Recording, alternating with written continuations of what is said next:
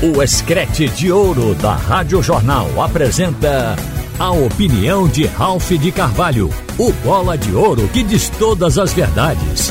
Ralph de Carvalho! Minha gente, às vezes o torcedor se torna amargo e até ingrato. Eu vi e não foi de uma postagem só, mas muitas nas redes sociais cobrando de Juba amor à camisa, amor ao esporte, achando que ele está andando em campo, que ele não quer botar o pé na dividida porque já tem provavelmente um pré-contrato assinado com outro clube. E não é nada disso. É um assunto que eu prefiro abordar agora, porque o jogo de ontem dá para exemplificar o que está acontecendo com o time do esporte. O, o Juba, como os demais, estão numa fadiga. O Juba joga todo o jogo. Quando foi que descansaram o Juba? Então, o ser humano ele tem resistência. O torcedor, ele quer o empenho 100% de todos. Ele quer ganhar sempre. É um bom desejo e uma perspectiva ótima, mas não pode acontecer e não é assim. O futebol não é 100%. Agora mesmo a gente só tem um time que está invicto na competição, que não é dos mais votados, mas está invicto. É o segundo colocado da Série B, que é o Vila Nova, o único que não perdeu. Os demais já tiveram uma, duas derrotas e até mais. Então a gente percebe que o esporte ontem perdeu a invencibilidade na competição porque o plantel não está aguentando mais. Eu quero aqui exemplificar. Quando o técnico foi colocar o time em campo, a gente tomou um susto. O Everton foi reprovado no teste para entrar no jogo contra a equipe do Criciúma, a boa equipe do Criciúma, ontem. O Everton, o que já determinou uma mudança em dois setores. Teve que tirar o Fabinho, que foi o escolhido para ser o lateral, não tanto, é porque ele sabe apoiar, ele poderia fazer a transição pelo lado direito, porque normalmente o Fabinho, ele mesmo jogando na posição de segundo volante, ele está sempre do lado, junto com o ponta, com o lateral, fazendo a triangulação para quebrar a linha do adversário, a última linha. Então ele se adaptaria, em tese. Então foi colocado ali. Só que o rendimento dele ali foi baixo, ele jogou mais ou menos como um, um jogador plantado pouca mobilidade na lateral direita. Depois ele voltou para o meio e o jogo cresceu. Então, começou com isso, com o Fabinho. Aí, na hora de entrar em campo, aquecimento para poder entrar em campo, o Thierry também sente um desconforto. Desconforto, substitua essa palavra por contusão. Então, ele sente uma contusão no vestiário. Não entra Thierry. Ora, já não tinha Everton já não, Eduardo há muito tempo que o esporte não tem, e passou a não ter o Thierry. Aí o time já entra fragilizado. Tanto é que o esporte levou um gol com três minutos, que se Thierry tivesse em campo, eu arrisco dizer que não levaria aquele gol. Poderia levar, como o esporte tem levado gols também. Quer dizer, não é um paredão total. Ou seja, é normal levar um gol aqui e ali. Mas aquele tipo de gol o Contieri não levaria. E quem entrou no lugar do Thierry foi Chico, e Chico estava na jogada, mas não teve o start, a explosão de quando viu a bola se antecipar para cortar. Deixou a bola cair na cabeça do adversário, que foi o Rômulo, o volante, muito bom volante da equipe do Criciúma, que fez o gol, com três minutos. O time do esporte ali, ele já sentiu a falta do Thierry, a mudança na defesa naquele gol. Aí você vai, o meio-campo do esporte, ele não segurava a bola. Quer dizer, o, o, ficou um bloco defensivo, o esporte tentando jogar a bola lá na frente para o Wagner Love, mas a bola não ficava lá na frente, porque faltava Jorginho, faltava Meia, faltava Fabinho nesse meio-campo. Então o time do esporte no primeiro tempo não conseguia dar um sossego à defesa. E a pressão do Criciúma foi grande. O Criciúma jogou impondo o seu jogo, especialmente no primeiro tempo. Mas aí o esporte começou a sair com aquela bola longa, fazendo contra-ataque, chegou a ter uma chance até de empatar no primeiro tempo. Mas o time do esporte viria a mudar no segundo tempo. Por que mudaria no segundo tempo? Por duas razões. O Fabinho, que no primeiro foi lateral direito, sem ser, mas foi lateral direito, voltou para segundo volante. E o Jorginho, que estava tendo um refresco, estava sendo poupado, estava no banco, teve que entrar para consertar o time. Então o meio campo ficou com Ronaldo, Fabinho e Jorginho. O jogo já mudou. Era o meio campo titular. E o ataque estava com Fabrício Daniel, estava com Love e o Juba. Voltou 4-3-3. O primeiro do esporte foi 4, o primeiro tempo foi 4-4-2 e 4-3-3. Sport voltou a jogar bem no segundo tempo, mas faltou intensidade, faltou rapidez, faltou profundidade em alguns momentos. Por que faltou isso? Num time que está habituado a jogar assim, fazendo tudo isso. Porque o time está cansado. É aí que eu vou dizer para vocês que o time do esporte está circunscrito aos 11 titulares e uns poucos reservas que correspondem. O esporte não tem um elenco que possa ser rodado sem prejuízo, mas que vai ter que rodar na marra. O esporte, inclusive, está rodando na marra. Não é o que o técnico quer. Ontem, o Enderson Moreira já admitiu no vestiário que vai ter que tomar uma atitude, começar sem os titulares como é ele quis fazer com o Jorginho. Olha, eu vou só é, traçar para vocês que o time do esporte está se diluindo.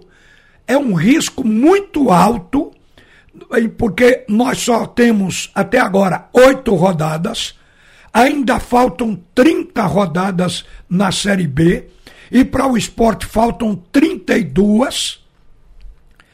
Então vocês percebam o seguinte: o time do esporte começou jogando este ano e era o time bom, o time que só ganhava com Renan, Eduardo, Thierry, Sabina e Carius, Ronaldo, Fabinho e Jorginho.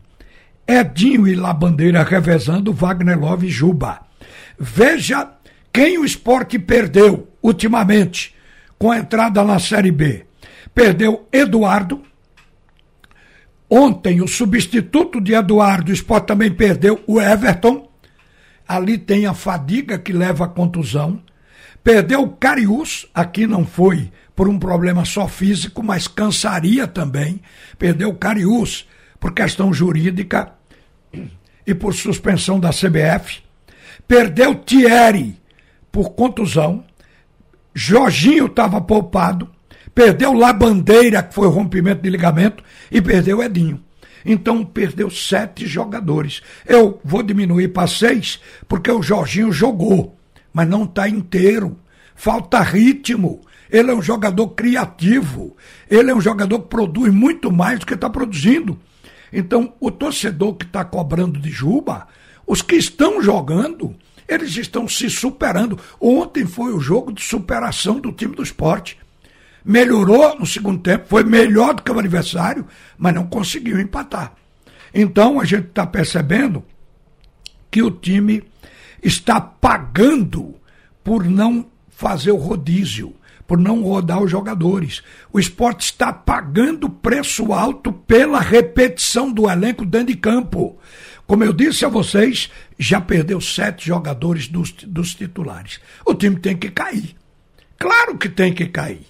Porque fora do, dos 11, a gente já questiona. Eu tenho aqui dito reiteradas vezes que o esporte não tem substituto à altura para Thierry, não tem substituto para Fabinho no meio de campo, com aquela qualidade e também pelas funções que ele exerce jogando como um segundo volante, o homem da segunda bola, o homem, inclusive, da cobrança de escanteio do primeiro pau, que corta 80% das bolas. Ao mesmo tempo, o Fabinho é um jogador que pisa na área e que ajuda ao time transpor a barreira de marcação do adversário naquelas jogadas com o ponta, com o lateral, jogada de linha de fundo para quebrar. A última linha, como eu falei, Fabinho não tem um substituto no nível. E Jorginho também não. Ah, esqueci de colocar. O Vargas também está contundido. Então você note que eleva realmente para oito. E se botar Jorginho, são nove jogadores de onze titulares que o esporte já perdeu. Na sequência, por fadiga e automaticamente por contusão. É bem verdade que alguém vai dizer: não, a contusão não tem nada a ver, mas tem. A contusão sempre está a, aliada à exigência de, por demais da musculatura estiramentos, coisa do tipo, rompimento de ligamento, coisas assim. Então, gente, o time do esporte, ele está sofrendo na pele. É, da agora por diante é preciso muito cuidado. Agora, eu vou dizer para vocês, o esporte, ele não está fazendo certo em não rodar mesmo sabendo que nem todos os jogadores têm substituto à altura no banco, mas tem que rodar. Quem, qual é o exemplo? O exemplo é Botafogo de São Paulo. O exemplo é o Botafogo de Ribeirão Preto. O Botafogo, no momento, tem 15 pontos, é o quarto colocado. Claro que já perdeu. Perdeu três partidas, uma delas para o esporte. Mas roda o plantel a cada jogo. O Botafogo chegou aqui na ilha para jogar com o Leão. Ele tinha jogado contra o ABC, contra a, a, o ABC em Natal. E lá ele usou um time. Quando chegou na ilha, era outro. No jogo seguinte, já botou outro time. Só não variou o goleiro. Então, a gente nota que o Adilson Batista, ele não quer saber se ele tem um, um time titular e um reserva tecnicamente abaixo. Ele roda tudo. Por quê? Porque ele tem consciência de que não vai chegar na 38 rodada inteiro se não rodar. E o time do Botafogo já subiu, a condição física lhe deu esta colocação de, de quarto colocado, está dentro do G4, e isso é importante. Agora, quais foram as derrotas do Botafogo nesse giro do elenco? Perdeu para times mais encorpados, como por exemplo, perdeu para o Esporte Clube do Recife, perdeu para a Ponte Preta e o Vitória. Times chamados grandes dentro da Série B. Esporte, Vitória e Ponte Preta. Ele perdeu, mas ganhou do Juventude, ganhou do Sampaio Correia, ganhou do CRB, ganhou do ABC, quer dizer, ganhou do Mirassol, que foi a última partida, já com um time rodado em relação ao jogo com o esporte. Então, até essas equipes médias estão rodando. E esse tem sido o grande problema do esporte. Eu acho que o esporte vai ter que correr ao mercado quando abrir a janela no mês de julho. Daqui a mais de um mês. Vai abrir a janela de julho. O esporte tem que, na abertura da janela, já estar com os jogadores apontados para trazer, para reforçar esses setores onde o substituto não está correspondendo e deixar os demais e enfrentar a realidade. Muda o time.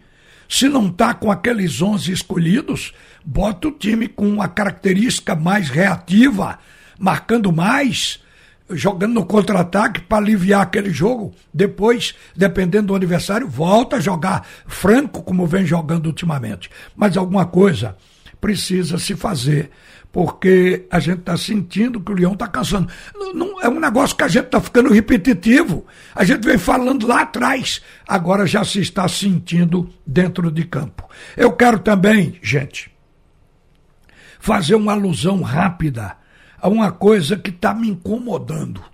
Essa história de que o Náutico só tem direito a 14 milhões de indenizações da Odebrecht dinheiro que não, não vejo o Náutico botar a mão, esse negócio já vai rolando há muito tempo. Ah, o contrato que o Náutico tinha com a Arena de Pernambuco, consequentemente com a Odebrecht, que era quem administrava, foi feito por 30 anos. Foi na época do Dr. Berilo Júnior, quando era presidente do Náutico. Então, por 30 anos, o Náutico ele só teve o contrato por três anos e foi rompido unilateralmente pela, pela Odebrecht, não pelo Náutico. Então, quanto o Náutico ainda tinha que receber se tivesse o cumprimento do contrato? O Náutico teria 27 anos, multiplicado por 12 meses, o Náutico teria 324 meses para receber os 500 mil. E 500 mil, que claro, pelo contrato ia subindo de valor, mas vamos colocar fixos os 500 mil. Então, esses 500 mil em 324 meses propiciaria ao Náutico 162 milhões de reais no cumprimento de todo o contrato. Era o que ele ia ganhar, o Náutico, por estar lá, tendo a Arena de Pernambuco como sede. Então, vejam que de 162 milhões, contrato rompido, se fala que o Náutico vai receber só 14, a gente não botou os olhos no contrato. Eu, por exemplo, eu tenho alguns artigos anotados, mas não tenho o contrato todo, porque tem cláusula de confidencialidade. Então o Náutico ficou com receio de abrir esse contrato para todo mundo ler. Então é, é, eu queria ver esse contrato, porque estou achando que o Náutico tem muito dinheiro na mão da Odebrecht. Agora, o dinheiro não sai. Enquanto isso, o Timbu está com um time fraco na competição, com alguns jogadores bons, mas um time ainda fraco, e está precisando investir nele para sair da Série C. Investir ainda. Ainda. O Náutico tem pontos fracos. Mas isso é um assunto para depois a gente abordar. Eu encerro aqui abraçando, parabenizando, me congratulando com Ciro Bezerra, companheiro aqui da rádio, João Vitor Amorim, companheiro da rádio também, e com o presidente do Santa Cruz, Antônio Luiz Neto, que o Boris lembrou bem, está aniversariando hoje também. Então, parabéns para todos vocês e receba esse abraço de coração, pedindo a Deus que conceda saúde e longevidade. Muitos anos de vida para todos. Você ouviu a opinião de Ralph de Carvalho, o bola de ouro que diz todas as verdades.